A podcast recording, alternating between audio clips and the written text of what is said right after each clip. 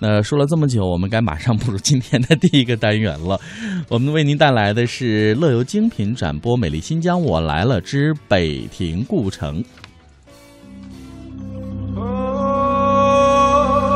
这里是丝绸之路经过的地方，这里是中国面积最大的省级自治区，这里有绵延千里的天山，这里有一望无际的草原。姑娘们的笑容，雪山上留下的冰凉的泉水，跳舞的花朵。我叫巴德玛，我是蒙古族。我的名字叫阿依诺诺伦拜，我是蒋彩莹，我来自香港。自然的风光真的太漂亮。不来新疆不知道中国有多大。欢迎你到我们的美丽新疆。新疆，I love 新疆。中华之声大型系列专题节目。美丽新疆。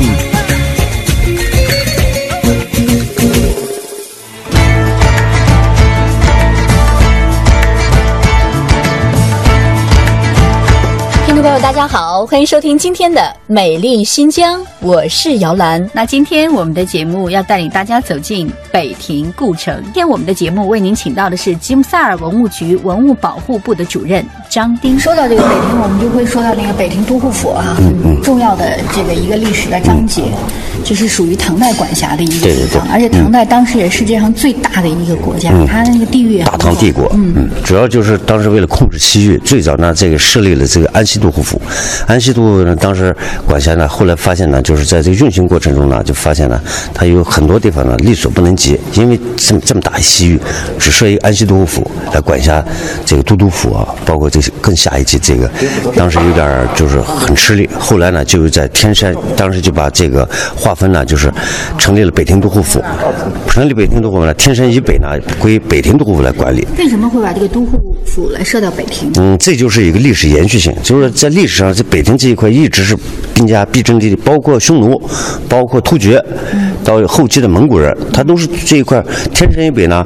最早对于这个游牧民族呢，它是一个有巨大的这个诱惑力的，它水草丰美，哎，所以这个是立足点就在这儿，有水有草，游牧部落才能生存。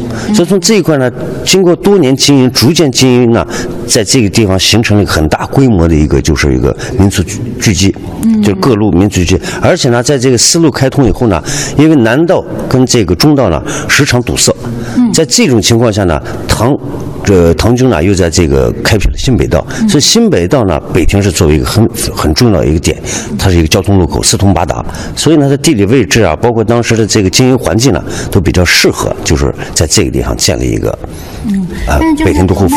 在设这个都护府之前，这里的北平北平这个地方是属于谁在进行实呃，实权掌控呢，当时呢应该是突厥。哦，突厥人。突厥，突厥，突厥，当时突厥这个，呃，虽然后期呢，就是说突厥在这唐军来的时候呢，已经出现了这个内讧，但是呢，当时他的这这个这个突厥的体量是非常大，就是整个控制了现在基本上就是当时的这个西域各个小很小小国家，所以呢，唐军来以后，首先就是跟突厥争这个争这个北亭，哎，争北天，打下北天以后啊，它可以从从这儿作为根据地呢，哎，辐射整个像周边，想可以翻越天山，进进一步巩固。是，哎，它所以呢，在在北庭，它这个关键是这个地理位置是非常重要。因为武则天时期啊，这个唐朝，特别是这个佛教传入中土以后呢，也就是说。传入中原以后呢，这个佛教呢已经很成熟了，就是在这个武则天时期呢，形成了一种汉传佛教的回流。哎，就是这印度佛教呢，在东传过程中呢，进入中原以后，我们民族消化以后呢，形成了一个汉传佛教。在武则天时期呢，开始回流，是当时是这个环境是以佛以佛教治国，是这种情况。所以呢，到了中宗复位以后呢，就是说呢，他有感天恩，他在以前的规模上呢，又进行了这个佛寺的建设建设啊。所以呢，您可以现在可以看看这个洛阳西安。这个它的东北或者西北，就是一座古城的这个东北或者西北，它都有这种皇家礼佛寺，嗯，就是遵循了这种这个长安城的这种建制。它这个在西北，它就有礼佛寺，就是皇家佛寺呢，就是其实就是皇家礼佛寺。嗯嗯，他说这这个。说到宗教哈，其实北平这个地方，您也说到了各个民族的，包括呃中亚或者其他欧洲的国家的人都在这儿。嗯，那他是不是也把自己就是国家或自己信奉的宗教带过来？对对对，您比如像这个回鹘啊，这之前呢信奉是摩尼教，后来呢他并没有说是迁到北平以后呢，就是。别人去强迫他什么，但是呢，他是他也是遵循一个大氛围，就是当时呢，他迁到北庭以后呢，这儿已经是佛教非常兴盛。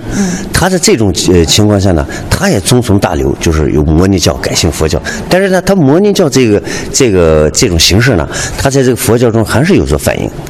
也就是说，这民族的这个这个一些印记啊是不可磨灭。对对，他在哎早期佛教中，就是每个民族有每个民族性格，但是这个他这个不同的性格，它就产生了宗教的不同的类型。你比如说藏传佛教、汉传佛教、回鹘佛教，它都不一样。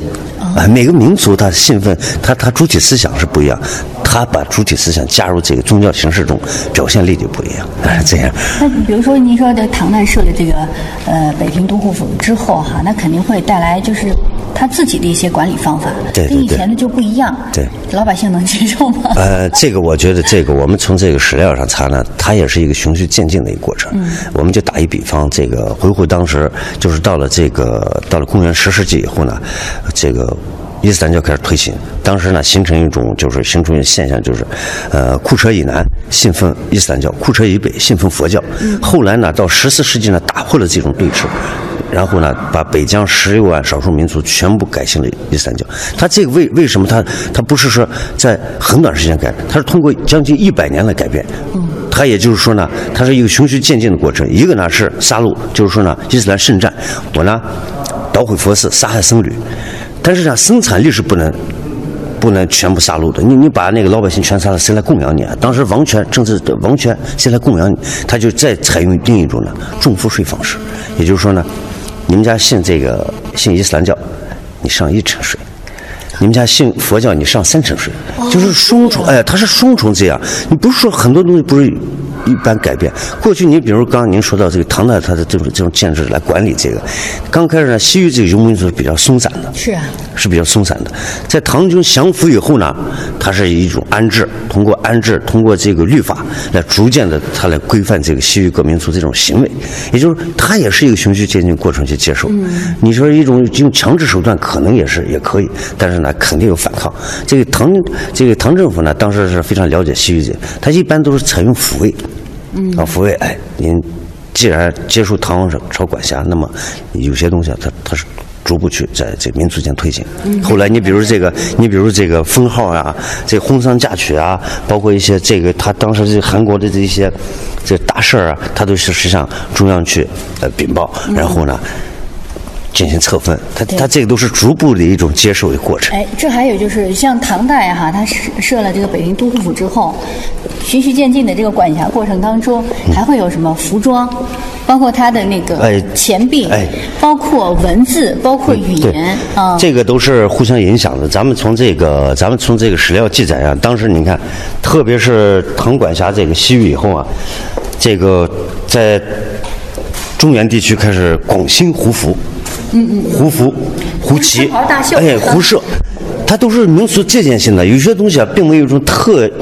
行的一种规定必须要怎样怎样，就是特别是唐代，特别是到了唐元时期呢，他都是大心胸接纳各民族的信仰都可以，哎，比较开放，比较开放，比较开放。所以在这种环境下呢，就是很多这个胡人到中原去定居，而很多汉族工匠，包括一些那个嗯一些包括一些流放的这这些这些犯人，这他是互相一种形成一种社会交流，就是在这种情况下，你看当时。就出现了这个，在西域，您比如他抄本民族语言，但是呢，他在这个打官司，包括平时行文之中啊，它是两种语言，汉文成为一种官方语言。哎，这这个并没有刚开始从史料中记载，咱没发现必须推行这个。嗯。但是呢，这个都是一个这个接受过程。哎，它是潜意识。根本没有一种，你无形中就把它慢慢就接受起来。其实就说明唐代它整个的文化是非常强大的。这个呢，这个我觉得首先也应该归功于大唐帝国这种影响力。对哎，没这个影响力，别人不可能接受一个小语言。没错哎，小国家这种意识。嗯所以这种意识接受啊，因为你的强大，所以他们就接受。但是西域这个地方也是这样，都是西域三十六国，当时这记载上啊，就是唐王朝是逐一平定，平定以后呢，都是以加以抚慰，实在就是。你如果就是多次反叛，像这个突骑师这些，就直接就灭。灭了，灭了以后呢，就是撒开，这民族就没了。都说啊，他也他也有这个，这左宗棠说过一句话嘛，不是？这个自古办贼之法，无乎于剿于抚，就剿为先，抚为后。但是一般是这这两二者兼之，哎，听话了就抚慰，不听话直接剿灭，都是这样。对，那您刚才说啊，就说北，因为北京都护府设之后呢，可能是由历代的这个，比如说唐唐王朝啊来来进行管辖，但是慢慢它的没落，其实跟汉族没有什么太多关系的。嗯这个这个可以可以可以这样说，但是呢，当时他管辖呢还是主要以这个西域各民族这个自治这种情况。哦，明白了。是还是以他就是 哎，他是这种，比如像当时说亲王遥领北庭大都护府，嗯嗯嗯，就是清王他并不在这儿，他是遥领这儿设副大都护府，也就是这个汉军驻扎主要是以军队形式存在，嗯，这个商商贸往来啊都是很自由的，嗯，但是主体民族主体呢还是西域少数民族。您比如这个这个回鹘，回鹘当时说回鹘在西域建国，西域建国这个建国啊必须要。弄清楚是什么？它是一高度自治的政权，而不是一国家。就是说，它是唐王唐王朝的领地，你可以在这儿生息繁衍，但是必须得到我的首肯，你才可以在这儿。你必须听令于我，是都是在这种情况下，否则怎么能说西域是是这个唐王朝的领地？如果都是以国家形式存在，它就没没这个。它特别行政区是吧？哎，对，是相类似于现在咱们这个香港。北庭故城是古代西域的著名城池之一，位于现在吉姆萨尔县城大概北二十公里处。远在两汉时期啊，这里就建有金满城，是当时西域的车师后国王庭的所在地。唐代发展成为天山北路的政治、军事和文化中心，曾经呢是有重兵驻守的。在公元七一二年设置北庭都护府，以此地为治所，统辖北疆广大地区，所以呢统称为北庭。宋代呢，北庭故城这个地方作为高昌王的行宫，元代为别十八里的帅府。很多这个也是讨论这个问题，就是说这个他到底是见过没见过？不可能见过的，有一个更大的唐。大唐帝国在那儿，怎么能让你去建国呢？你你你你如果在建国，不是把这领土给瓜分了吗？而且历历代也是中央管辖。哎，对，历代都是他。你到后期，你看史料上记载非常清楚，他管历代皇帝叫舅舅，每一任议都护上台以后立马和亲，跟中原和亲，和亲以后形成一种联姻关系，政局稳定，哎，他才能更好的生息繁衍。他就是他当时都是皇帝嫁女儿，就是并不是说他亲生女儿，而是在皇族中呢找一个这个懂文理啊、姿色也可以的，然后呢封为公主，哎，封为公主，然后嫁到西域，他是这样。所以呢，他为了巩固当时，也是为了一种抚慰的办法。那如果发生动乱呢，唐军这儿有驻扎，它有种巨大的威力。嗯，历代中央都是有驻军的，都有驻军，都有驻。但是呢，这个驻军多少呢？主要是以当时这个中央王朝这种国力。您比如到了宋代呢，驻军就比较少；而元代呢，作为元帅府这个西征欧洲的大本营，他当时力量又加强了。到了明代呢，他完全就顾不上，国力衰弱，就西域就顾不了了，只是一个名副其实，就是说不名副其实了。名义上一个一个，他沦为一种飞地，就是沦为飞地。啊，说是他他管不了，这就是这样。那在明代它没落之前，这个地方主要是由什么谁来管辖？呃，主要还是就是特别是北庭，当时北庭就应该是大概念一个这个区域，嗯、北庭这块主要还是回鹘，还是回鹘。呃，回鹘，回鹘呢，它臣服于各个这个比它更强大的这种 韩国也好，帝国也好，哎，谁想跟谁？我跟谁？您您跟着唐，跟着宋，跟着元，跟着这个察他韩国，跟着这个西辽，它是这样。所以后来呢，因为他是蒙古内部啊，他是从中原武他退下来以后呢，他在这儿就是开始大家抢分地、抢地盘。在这种情况下，瓦剌跟这个跟这个当时在这儿的这个这个蒙古发生了这个一种火拼，然后呢，造成了这个古城大范围破损，而且呢，当时政权不稳，就由别什巴里迁都到伊犁巴里，就是现在伊犁河谷。迁都了。嗯，迁都。所以呢，北庭也是在历史上，在特别是在明代呢，沉寂很久。后来到了清代呢，纪晓岚在当时发放的乌鲁木齐，流放的乌鲁木齐，当时呢，让他到这考察这个清军驻防地。嗯当时他也是对这个进行了这个考察，在他的《略微草堂笔记》中呢就有记载。嗯，他看了之后是怎么跟上头说的？他是当时呢，就后来呢，在他们这个进行了这个考察以后呢，在这个西寺这个最顶上嗯建了一个清军哨卡。十一佛寺当时已经废弃，到到清代已经废弃了，形成了一个三层倒塌，形成了一个大土包。在这个土包之上，它作为一个制高点，所以清军在这儿建了一个哨卡，一直在民国时期都有。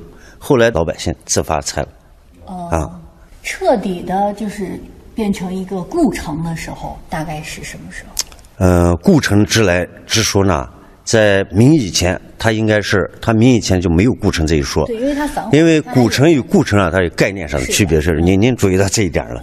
故城也就是故去的城，也就是销声匿迹。古城呢是延续下来的，所以这故城呢，从它这个销声匿迹这个字义上理解呢，它应该是叫故城是，呃，纪晓岚或者就是说这个俄罗斯人当时发现以后，沙皇俄国当时这个军官最早来考察这儿，他们发现逐渐在这个社会上开始以故城相称。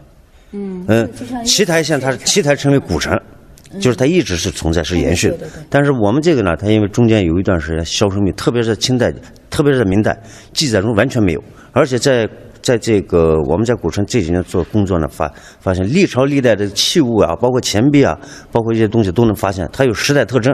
那唯独这明代的东西非常少，基本就没有就跟断代了。啊，断代了。所以它从这个断代以后，也就是从清代可能逐步开始这个成为北庭故城，也也也不少。这个西寺在整个的这个北庭故城当中处于一个什么位置？中间？不是，它是在古城北庭故城的西边儿。哎，北庭故城的这个西门出来以后，西就是还是向西七百米，所以呢，它称为西寺。啊，也就我刚跟您说了那个，就是现在长安城古洛阳古都都有类似的。如果您去考看它那个看它那个，它要么在东北，要么在西北，都有皇家礼佛寺。哎，这个城在这儿，它东北或者在西北，它都有这个皇家礼佛寺，都是这种形式。为什么说北庭古城仿长安长安城制式？就是说呢，它并不是说每一块砖、每一块瓦都是按那个标准去做的，而是用大的制式是仿的它那个。啊，四方城也是。哎哎哎，对对对，嗯，哎，格局，包括它一些那个重要的那个，呃，从现在遗迹发现，它都是。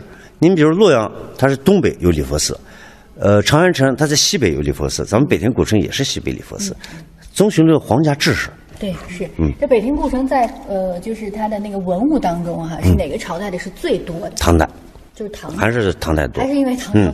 特别是我们早期呢，专家研究呢，认为北庭无桃，就是很多专家都是没有这个理论，是没有说北庭有桃，但治不了桃。不会制陶。啊，不会制陶，就是没有制陶工艺，就是当时认为很落后，就是它它是一个蛮荒之地，虽然驻扎主事主要是维护这个领土完整，所以呢，很多的专家研究认为北庭无陶，但是我们这几年啊，在这特别是在这个东河坝那个那一块儿，这个做了一些发掘，发现了很多这个窑口马蹄窑。这种马蹄窑啊，专门就是烧制的这个精细陶器。我们在里面，你像做了两座以后呢，里面发现了这个银茶克台银币，它是后期的，它是后期呃掉入的。就是在这个层面里面层面发现了很多，就是许多精美的陶器，就是那鸡首壶，鸡首壶认为认为在西域根本制制造不出来，但是在那里面就是烧残的几百个都烧残了，呃火火太大，呃有的是不够，没没烧出来，已经变形了。就是在这种情况下，后来呢，特别是到零六年，我们又出土了一批那个陶器，制作非常精美的一批陶器，就是这个陶佛像，啊、身像、头像都有。所以呢，后来很多专家看了以后，哎呦，这这个东西太重要了，因为在很早期这个专门呢，都认为北庭这地方从思想里认为是非常落后，但是啊，因为一直没有进行系统的考古，没有出东西，只有以出来东西去论证这个。所以呢，后来现在很多专家都改变这种看法。对这也对申遗为什么呢？北庭古城的申遗，它很多东西是在地下，地表以上呢只是一些城池结构。是那么地表以下，现在你比如达到七十公分左右。我们从打探来看呢，钻探这几年一直在钻探，就把布局地下布局要搞清楚。在钻探过程就发现啊，七十公分左右就出东西，它的这个上面堆积并不厚。其实就是有我们看其他的一些哈、比如说我们内地的一些城市，洛阳和这些古都哈、嗯它那个就是城上城，他那个呃，他那个是是这样。您比如说，就是说呢，这个咱们这个考古上叫做自然堆积，嗯就是废弃以后呢，风沙呀、什么，慢慢慢慢慢这个厚度够，而它的文化层呢就在这个自然堆积下面。你像洛阳这些地方，为什么叫城上城呢？它本身啊，这个黄河越淘越高，每次发水啊，大量的泥沙下来，把这个城就毁了，一下压三四米、七八米。它在这个上面，它抹平以后继续做。现在这它这个方法跟这个佛寺建造是一样的。你比如咱们千佛洞就有四层，它就是什么？第一层毁了以后废弃以后呢，抹平，并不是说把这个完全给铲走，它这个有讲究。在它的基呃，在它基础上再上，上去二层毁灭以后再上，所以它就累积四层，就是这个。你比如这洛阳也是啊，好几层，你看一层一层。嗯但是从考古学上来说，发现这一层，你不可能把这一层完全打破去除，再做下面，都是这样。我们现在也发现，就是就是说呢，古城类的遗迹呢，从最上层来分析，一层一层的分析，就是基本上每个朝代这个年限就划清楚。它每个层位啊，你可以就有一个大致的一个层位啊，可以看出每个层位的东西是不一样的。你把它这个器物特征看出来以后，大概知道它在哪个年代，啊，根据这个年代啊，它在什么朝代。然后就像对对对您介绍这个，不管前身四观或者后面但是在汉传佛教中啊，就出现了三世并立，也就是呢，呃，过去佛、现在佛、未来佛，哎、这这三世并立。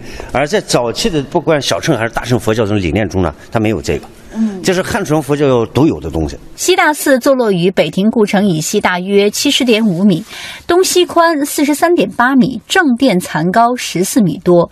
东面呢有一尊残长十三米的睡佛，头北脚南，睡态安详。还有一幅大型的分舍利图的壁画是保存相当完好的。同时呢，在正殿东侧十五个佛龛已经整修好了，每一窟都有佛像。壁画，看内佛像大小和真人差不多。壁画内容呢，多反映的是一些佛教的故事，还有高昌回鹘王室供养人像及其生活出巡的相关的图像了。文物古迹是不可再生的宝贵资源。北庭都护府故城，也就是北庭故城，包括西佛寺、西寺，是重点文物保护单位。可以说，它是反对民族分裂的实证。做好古迹的保护、修缮和开发利用，具有重要的现实意义和历史意义。